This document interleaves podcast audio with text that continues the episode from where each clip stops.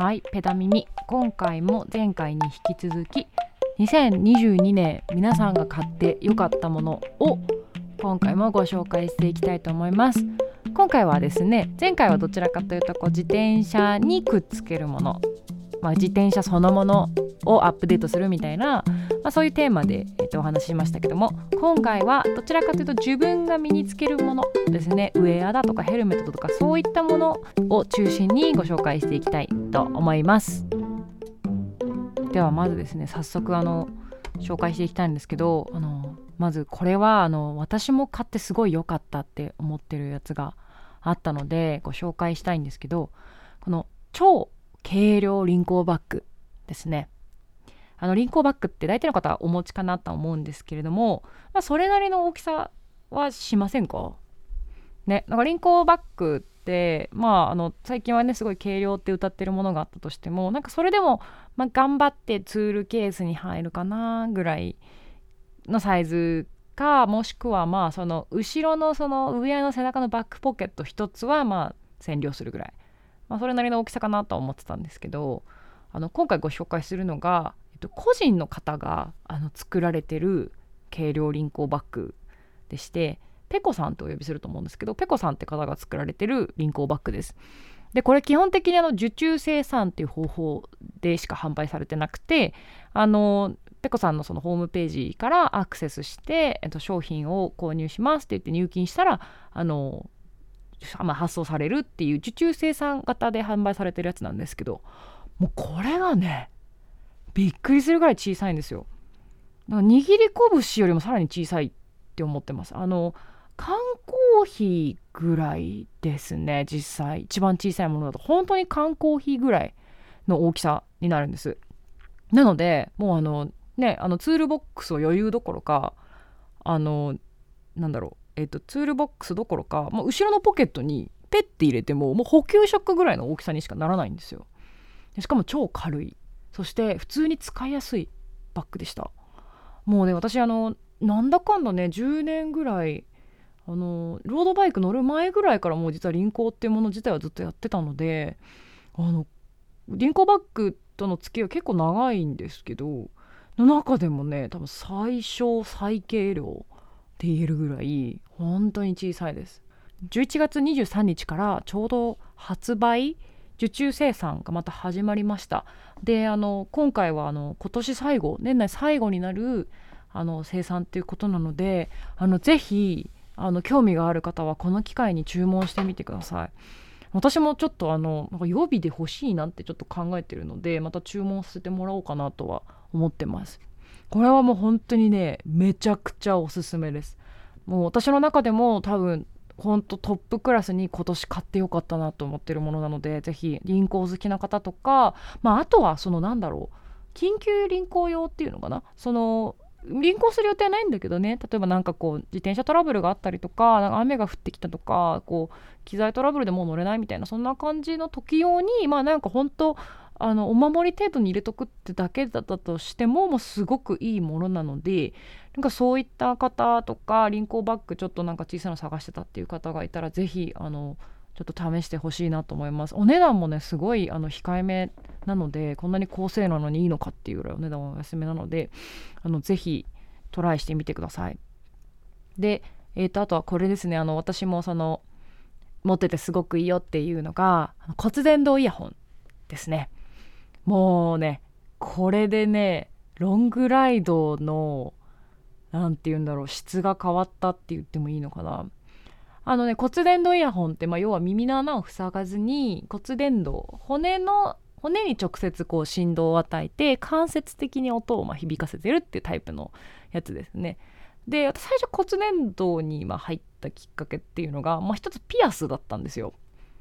あの私自身はですね結構耳にボコボコボコってあのピアスが開いててであの一つトラガスって言われてる、えーと、要はイヤホンの通り道でなる部分に穴がパチコンって今開いてるんですね。で開けたて直後の時ってここあのもちろんイヤホン、まあ、入れられない腫れるん多少はだしあのヘッドホンもね結構ね難しかったんですよ。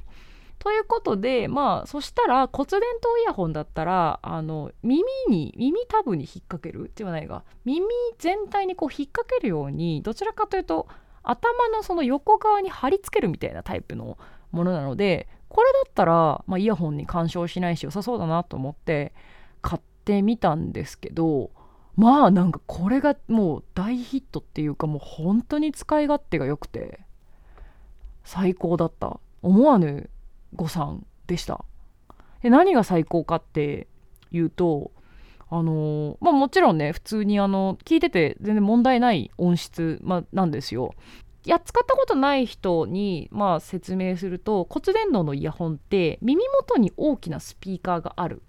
って感じのあの聞いてる感じです。なのであのバリバリ周りのと聞こえてるし逆に言うとその周りに大きい音が鳴ったりするとあの正直ほとんど聞こえなくなります。例えばなんか電車がもう近づいてきたら聞こえない。し例えばこう自転車乗ってる時でも後横をこうトラックとか車がダーンって抜いていくともうその時は聞こえなくなります。まあ所詮ねスピーカーが鳴ってる程度なので。でもあの普通の静かなあの状態で乗ってる分にはもうしっかり聞こえるし周りの音も聞こえるしあの問題なく普段の生活で楽しめるぐらいです。で一方でこのね外音を取り込み続ける、まあ、つまり耳を塞いでないっていうのでこれね私だけなのかな？私はね結構あの距離感がなくなるタイプなんですね。耳の音が塞がれてしまうと。これね私だけなのかなと思うんですけどあの普通のイヤホンをつけていると私距離感が分かんなくなるんですよ。あの具体的に言うと本当にその耳をカポって塞ぐようなノイキャンタイプとかそのイヤホンをグパッて入れるタイプのイヤホンをつけるとなぜか私こうすごい物の距離感っていうのが結構、まあ、分かんなくなってしまうんですね。なのでなんかこう物取ろうとしてもなんかちょっと遠かったりとかちょっと近すぎたったりとかあと本当になんか電信柱とかちょっと分かんなくてブーンってぶつかりそうになるとか何て言うんですかね。なんかちょっとこう本当ね少し本当一言で言うと距離感がちょっと曖昧になるんですね。これがあの骨伝のイヤホンだと全然クリアもうしっかり距離感とかもはっきり分かったまんまもう音音楽もだしラジオとかポッドキャストとかも楽しめるっていうものなんですよ。でこれね私いまだにねはっきりとした結論というかまだ理由みたいなものは分かっていないしいくつか論文とか読んでみたんですけど、まあ、これといったものは見つからなかったんですね。ですがまあ私の仮説なんですけど、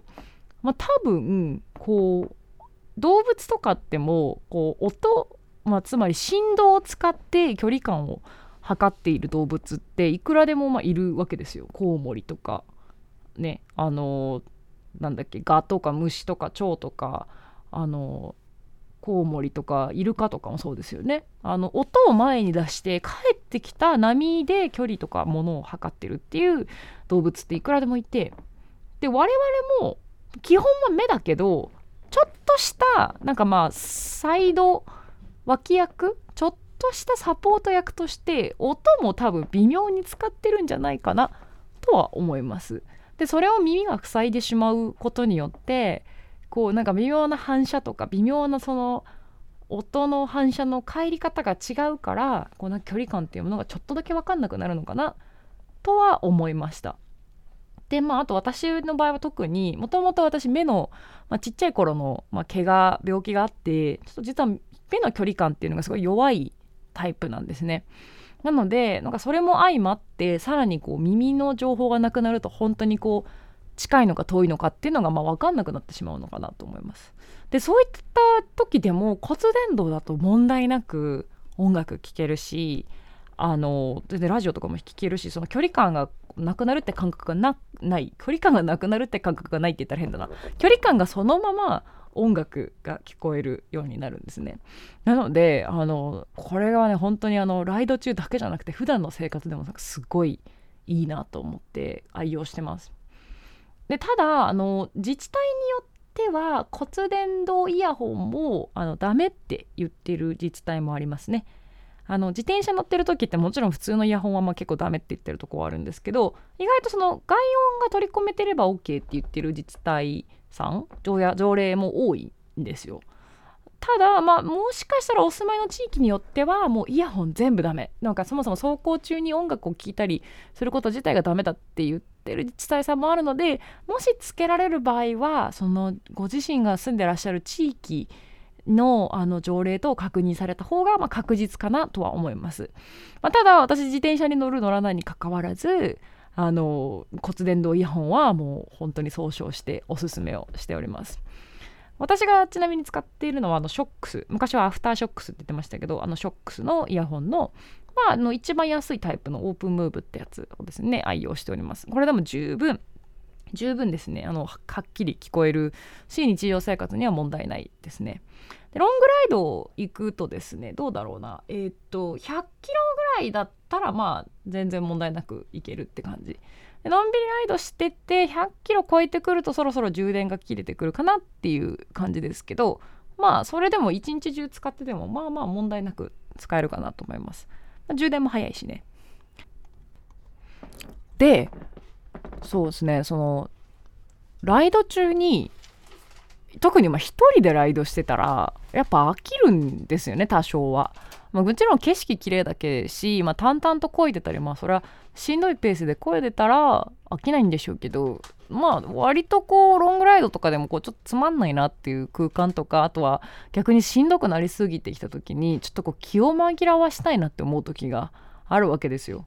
そんな時にこうねちょっとポッドキャストとか好きなお笑いコンビのラジオ聴いてみたりとか好きな音楽アーティストの人の曲かけてこう気分上げてバイブス上げてくでケイデンスもついでに上げてくみたいな。そんな感じでやっぱりこうちょっとしたその勇気づけモチベーションづけとして音楽音楽コンテンツってあった方がいいしそれを聴けるイヤホンってあった方がいいなとはまあ私も常々思ってるし実際やっぱりすごく助けられてますこのイヤホンに。というわけであのぜひもし興味がある方そしてまあ自治体的に OK っていう方があればそのなんか一人でライドすることが多い人とかですねにはあのすごくいいかなと思います。でなんならあの、まあ、ショックスもそうなんですけどイヤホンマイク付きのやつもあるんですよ。あなんかしたらあの要は会話しながらもですねライドってできたりするんですね。こうまあトレンシーバーじゃないけど LINE とかでつなぎながらあのねこうライド中もガンガン会話しながらライドってのも全然できると思います。なのでもしそういったねちょっともうちょっとこう一人ライドつまんないなとかもうちょっとこうおしゃべりとか音楽とか楽しみながらライドしたいなっていう方にはすごくおすすめなので是非えっと、購入検討してみてください。ショックスホームページ見てたらちょうどブラックフライデーセールやってて結構お安くなってたのであのぜひこの機会にですね前から狙ってた方は購入検討してみてください。本当におすすめです。で購入をしたらぜひあのこのペダミミラジオも聞き続けてくださいね。イエそしてそしてですね次がそうこれももう本当全人類買ってって思ってる商品がちょうど出てきたのでご紹介したいです。モンベルのジオラインですね。これモンベルのインナーになります。むずこれね、えー、これ多分前回、あもう前々回になるか、の放送、秋の、秋のライドウェアどうしよう問題でもう本当に大活躍するので、もうね、今すぐ、今すぐ行って買ってって。なんかっていうと、まあ要は、これ、高級ヒートテックなんですよ。でもね、あの、ヒートテックって名前を付けるのもおこがましいぐらいめちゃくちゃ高性能なんです。そう、あのヒートテックね、ユニクロのインナーであったかいって名打ってますけども、あんなんじゃないぐらい、あったかいっていうよりは快適なインナーなんですよ。でも特に、まあ、スポーツウェア系だったら、こう、あの、よく絶対気にしないといけないのが温めりゃいいってもんじゃないんですよね。あったかい中で動くことを想定して汗とか汗冷えとかに対してもちゃんと考慮したインナーをつけないといけないんですよ。でユニクロはですねああったかさに能力全振りしてるので暑すぎるんですよね運動中。で何が起こるかっていうと暑すぎて汗かいちゃってその汗で冷えちゃうっていう、まあ、汗冷えって現象がまあまあ起きちゃうわけですよ。ユニクロのインナーだと。で一方こういうスポーツウェア特に登山用かな。登山用ってこう基本的に寒い環境下の中で動いたりじっとしたりっていうことを想定してるのでもう本当によくできてます。本当によくできてて特にこのモンベルのインナーはあのねお値段が意外と安い上に高性能っていうところで私も採用ししてます。値段もね大体あの今ってユニクロのえあれいくらすんだろう？ヒートテックって。私もヒートテックを実はいつから買ってないかな。大学生になってモンベルと出会ってから多分買ってないのでまあここ56年は少なくとかも買ってもないしそうですね。もう本当今値段わかんないんですけどまあまあ仮に1000円ぐらいやセールで800円ぐらいだとしたらモンベルのインナーなので、えっと、大体2400500円ぐらいしたかな。なんでまあざっくり言うとセール時の3倍ぐらいの値段はします。しますがその3倍の価値はある。なぜなら5倍以上の価値があるからですね。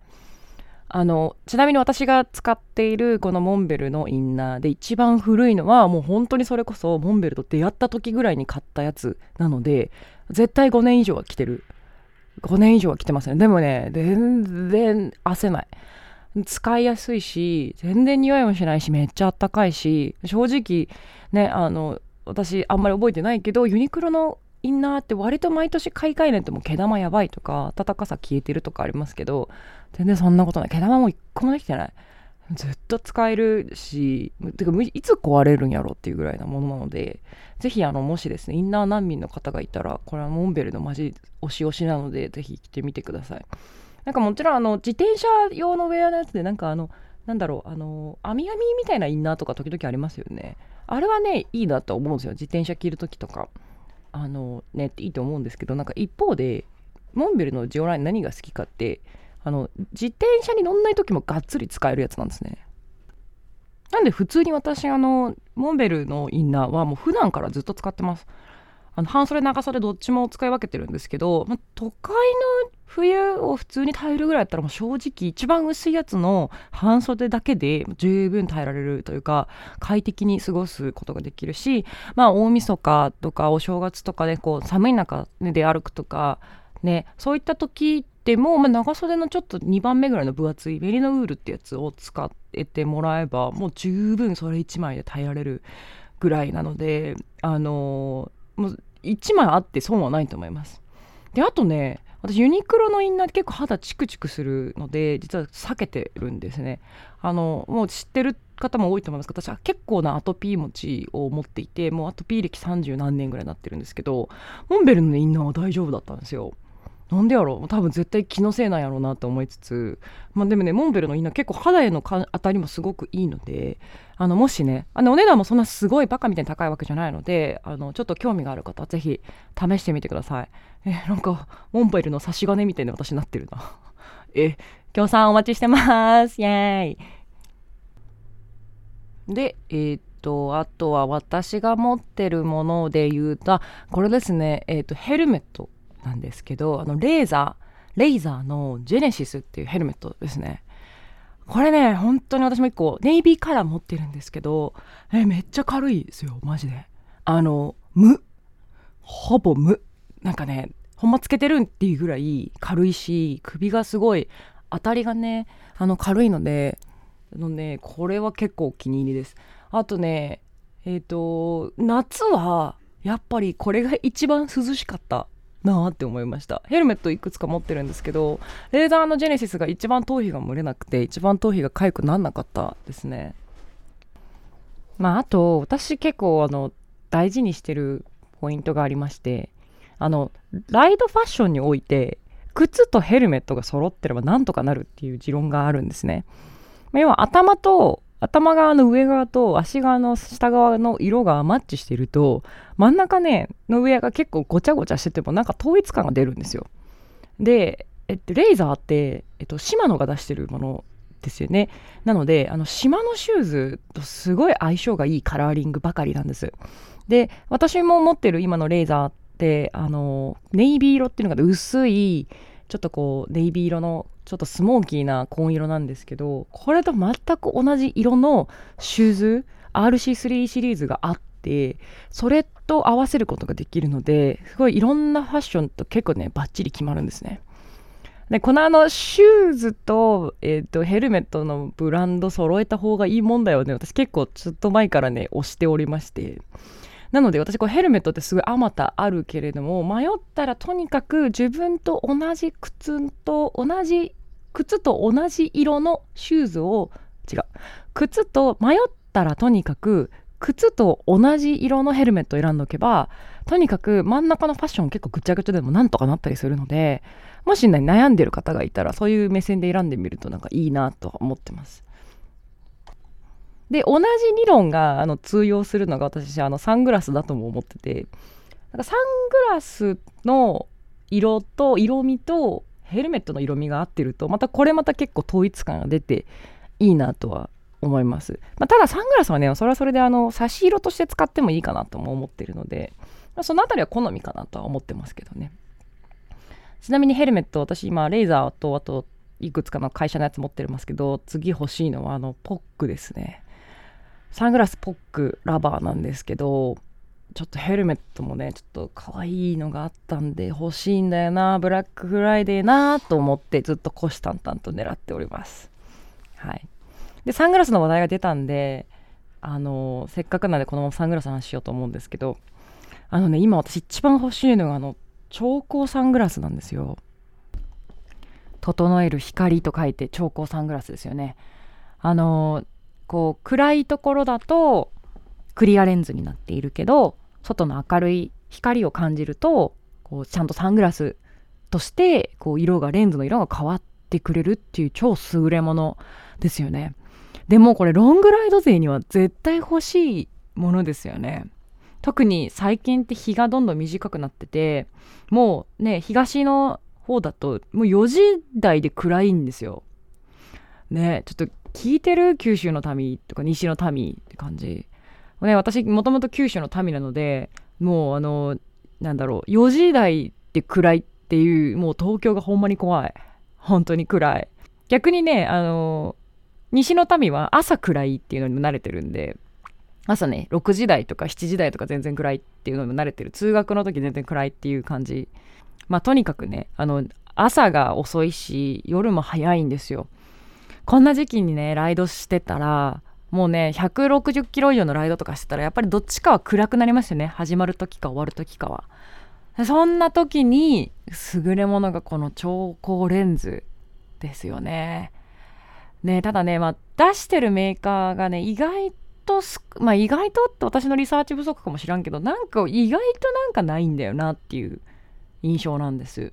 ポックもねうんなんかこれってというものがなくてうーんってうーんっていつもこうねうんうんになってます。でそこであの今ねいくつか狙ってる中の一つがまずあの100% 100% ですけどねこれ読むの。100%って読むのかな？わからんけど100%でこれのあのスピードクラフトっていうシリーズとかですよね。ここのねあの超光レンズね実物見せてもらったんだけど本当にびっくりするぐらいこう素早く切り替わりますね。こうクリアレンズとサングラスが。パパって。パパパパって変わる。でしかもねあのスピードクラフトはねこう似合わない人がおるんかっていうぐらいなんか誰でも似合うし誰でもフィットするっていうなんか印象があります。だからやっぱ日本人に合ってるのかな？日本のブランドじゃないんだろうに。そうだからこれね今ねちょっと最推しのサングラスですね。うーんこれ欲しいんだよな超光レンズ。あともう一個ね教えてもらったブランドこれ知らなかったんですけどこの T4C っていうのかな？TIFOSI っていうブランド？T4G かな？っていうブランドの超光サングラスもいいですよって書いてあってこれ調べたら結構ねお買い得ブランドだったんですよ。ね、ティフォーシっていう名前めちゃくちゃこうイタリアを意識してるんかなって思いきやなんとまさかのアメリカのブランドだったんですけど。そうここねあの意外と、あの、お値段がねちょっと抑えめ？この企業さんの努力により結構お値段が抑えめな、あの、ラインナップになってます。全然知らなかったんですけどちょっとここのね超高レンズもなんかあるってことですごいここもありだなと思ってチェックしてます。なので皆さんねこうブラックフライデーに向けてもしレンズ欲しい方がいたら是非チェックしてみてください。だしレビューとかちょっと気になるなもっと調べてみようと思います。はい。あとはね冬ウェアがですねもう早速ね冬のウェアの時期になってきましたけども冬ウェアも割と各メーカーブラックフライデーセール入ってますよね。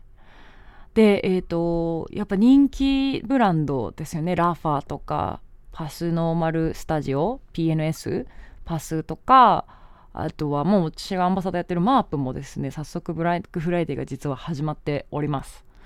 であのラファ冬タイツやっぱり好評ですねやっぱラファのいいところってこうレーシーじゃないところがいいですよねラファのウェアってね。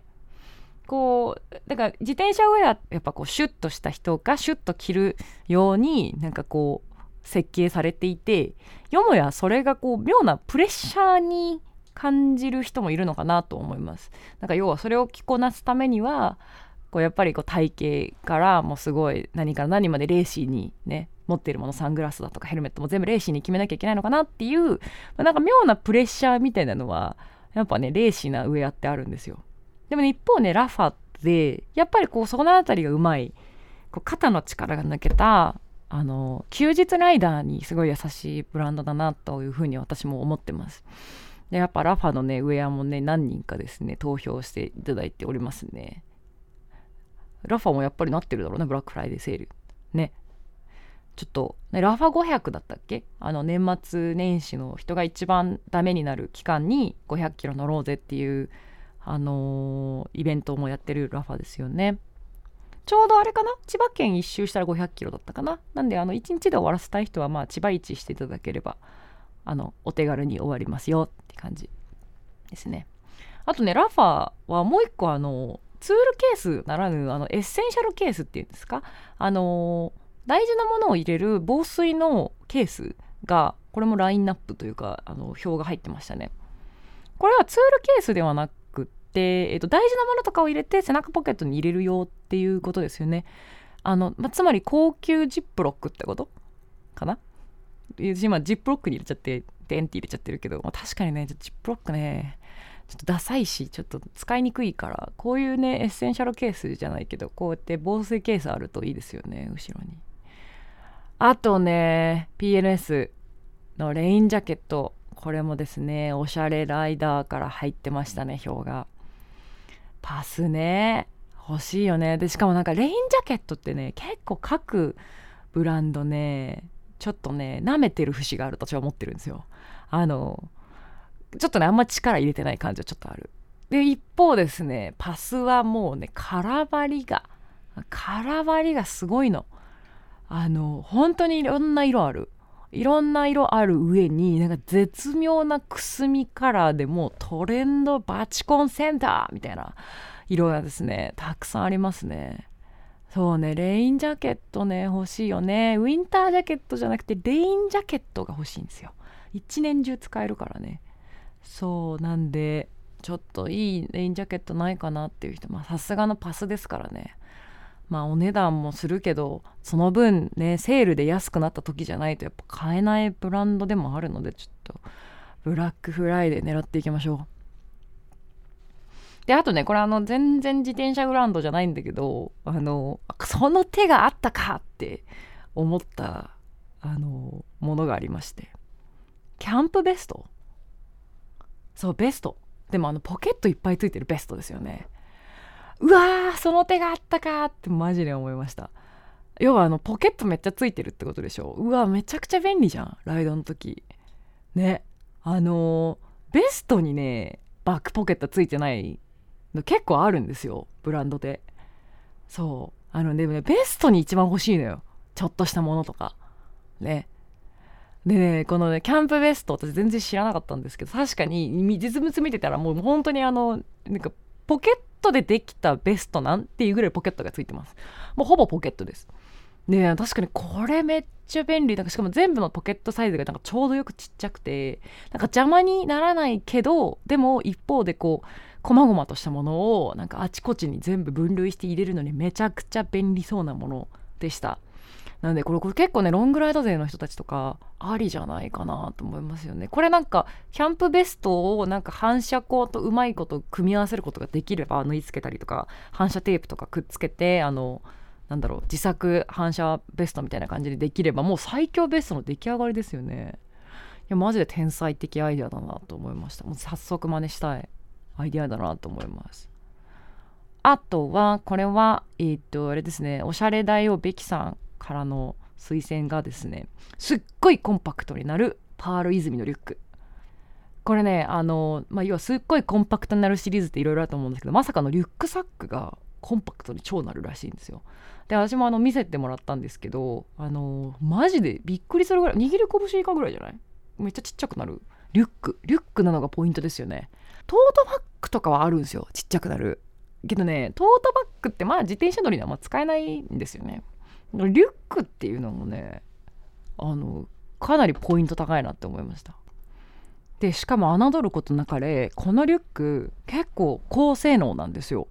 ヘルメットぐらいだったら全然余裕で入るサイズ。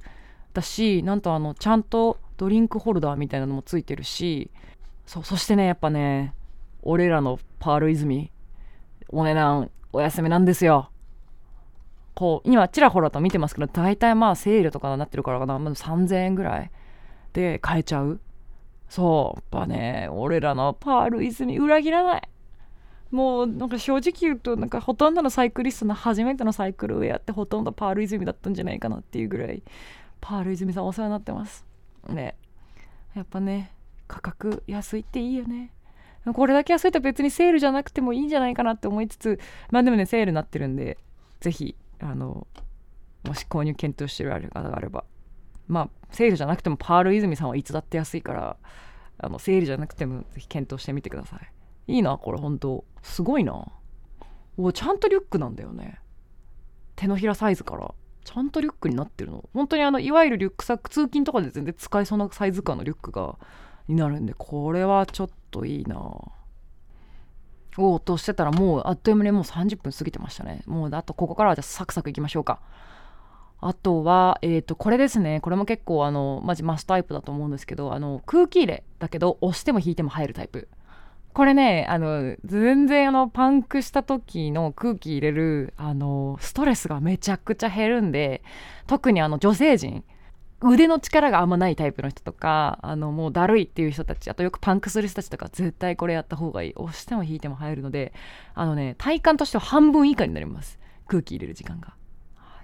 あとは、あ、これね、あの、スティック日焼け止め。これ私のあの投稿を聞いて、あの、発売始めましたって言ってくれる人がいてくれまして、すごい嬉しかったです。でも、あの、私は使うのやめました。すげえ申し訳ねえ。おすすめのやつが使うのやめてる。すげえ申し訳ないんだけど、ないんだけどあのですねえっ、ー、と多分これね肌質によるんでしょうね。あのねスティック日焼け止め私もすごい使いやすいと思ってガンガン使ってたんですけどちょっと私の肌にはですねちょっと乾燥がちょっときつく出すぎるみたいでした。固形だからだと思います。であの、まあ、例のごとくアトピー肌なので乾燥的。もう乾燥したらもう速攻で肌が荒れてしまうので、えっと、結局私は液体日焼け止めに戻りました。でもね、あの、本音を言うとスティックの方が使いやすかったなっていう思いは思いつつ、まあでもやっぱ日焼け止めはね、肌荒れるなっていうところで、まあ、最近はまあ主にアームカバーと、まあ、要はあの布でね覆うっていう作戦をメインにしてそれでも出ちゃうところに重ねて液体の日焼け止めっていう風にするようにしてます。でもですねあの肌が結構強いタイプの人とかもともと乾燥しないタイプむしろちょっとオイリー肌みたいな人たちにとってはあのスティック日焼け止めの方が余分な油とか抑えてくれるテカリとか予防してくれるのであの肌がねオイリーなタイプの人にはむしろ日焼け止めとしてはすごい優秀だと思うのであのもうね日焼け止めって季節じゃなくなってきましたけどあの来シーズンも絶対出ると思うのでチェックしてみてください。あとはこれねあのカメラマウントあのピークデザインっていうカメラマウントのメーカーがあってここがなんとあの自転車とかにもつけられるスマホ用のマウントとかも出てきてるんですよ。いやこれねちょっとねピークデザインマジであのカメラクラスターの人にはまあもう知られているブランドなんですけどあのもうワンタッチであれよあのガーミンのあのあんな感じのわかるかな？あのガーミンカチャってはめるあのデバイス並みにサクッと取り付けられるこうアダプターがついててでそれがそのストラップだカメラマウントだヘルメットにつけるやつは全部共通なんですよね。でそれで同様にスマホにもつけられるっていうあのものがカメラマウントが最近出たというかいうふうに聞いておりますのでこれカメラ撮る人だったらもう絶対わかるブランドだと思うのでこれはちょっと欲しいなと思いますあとですねこれあのもう全然あのものですらないんですけどあのホイールのメンテナンス受けたらめっちゃ良くなりましたっていうあの投稿を見ましてあ確かにホイールってメンテしないとだよなって気づきました。ねあのね自転車のメンテナンスなんてなんかよく受けてますけど確かにホイールのちゃんとメンテを受けてるかって言われたらちょっと怪しいな。もしかしてやってくれてんのかな？ちょっと聞いてみよう。でも確かにホイールってね前回の投稿でもありましたけどなんかやっぱ走行性能とか快適さにも直結するパーツなのでここはね確かに定期的に受けたいですよね。あのホイールメンテっていうホイールメンテホイールをメンテするっていう考えがもうすっぽり頭から抜け落ちてたのでこれはハッとさせられる投稿でしたね。あとはあのあれでしたね。まあそれなりに笑ったのがあのダンベル買ってあの筋肉をやっぱり全てを解決するのでダンベルを買いましたっていう投稿ですね。いやマジで同意なんですよ。そうなんですよ。やっぱねあの自転車は結局あのボディというか、まあ、フレームでしかなくてやっぱりエンジンは俺らなんでやっぱ私らを鍛えることによってあの自転車の性能というか、まあ、走行性能が楽になるのは当然ですよね。なんであのぜひ皆さん筋トレしましょう。うん。そうやはりね筋肉は全てを解決するからそうもうあのうつにも効くし肌にも効くしなんかいろんな病気にも効くしやっぱり全てを解決するからぜひねあの、やりましょうね筋トレ。なんかちょっと最近回し物みたいになってるけどなんかインターバルも多分大体のものは解決すると思ってます。えー、なんかもうねなんか最近なんかインターバルの回し物みたいになっててちょっと嫌なんだけどただなんか本当にあの調べれば調べるほどこうちょっときつい運動ってもうありとあらゆることにいいっていうことがこうなんか証明され始めているのでなんかこうね不本意ながらもなんかやっぱりそのどっかのクソコーチのインターバルは全てを解決するっていう意見をなんかちょっとね同意せざるを得ない研究結果がちょっとあまりにも多すぎてちょっとほんと不本意だけどね。まあでも本当にやっぱりやっぱね面白いですよね。すごいハードなトレーニングって長い目で見たら結局健康にいいんだなっていうのはあるのでちょっとやっぱ皆さんやっぱねそうやって命削るあのインターバルしながら命伸ばしていきましょうね。はいこんな感じでいいかな。いや結構ね早口で喋ったつもりだったけどやっぱね熱くなっちゃいましたね。そう長めの投稿になってしまいましたが。今回もですね同様にあの概要欄にですね今回ご紹介したもののリンクは貼り付けておりますので皆さんぜひあのちょうど今日ですね今日からあのブラックフライデーセールが Amazon とかでもね始まってます。けれどもあの始まってると思いますのでやっぱねブラックフライデーセールって期間短いのとあとやっぱあっという間になくなっちゃうのでこれを機に、ね、こういうの欲しかったんだよなって思ったものはこのチャンスを逃さずですねゲットしていただければなと思います。はいということで、えー、今回はですね2022年皆さん買ってよかったものということを題してですね、えーとご紹介していきました。アンケートに答えてくださった皆さんありがとうございました。すべての商品がですね時間の関係上ご紹介することはできなかったんですけれどもあのコメントは全部目を通しております。ありがとうございます。またこんな感じでですねあのインスタグラムあののストーリーかな。私主にあのインスタグラムに生息しているのでインスタグラムのストーリーアンケートを使ってこうやってあのラジオで話したい内容とかアンケート取ったりとかすると思うのでまたその機会があったらぜひ皆さん投稿熱い投稿お待ちしてております。はい。というわけで、えーと、ペダミミですね。今回は以上です。ありがとうございました。次回もお楽しみに。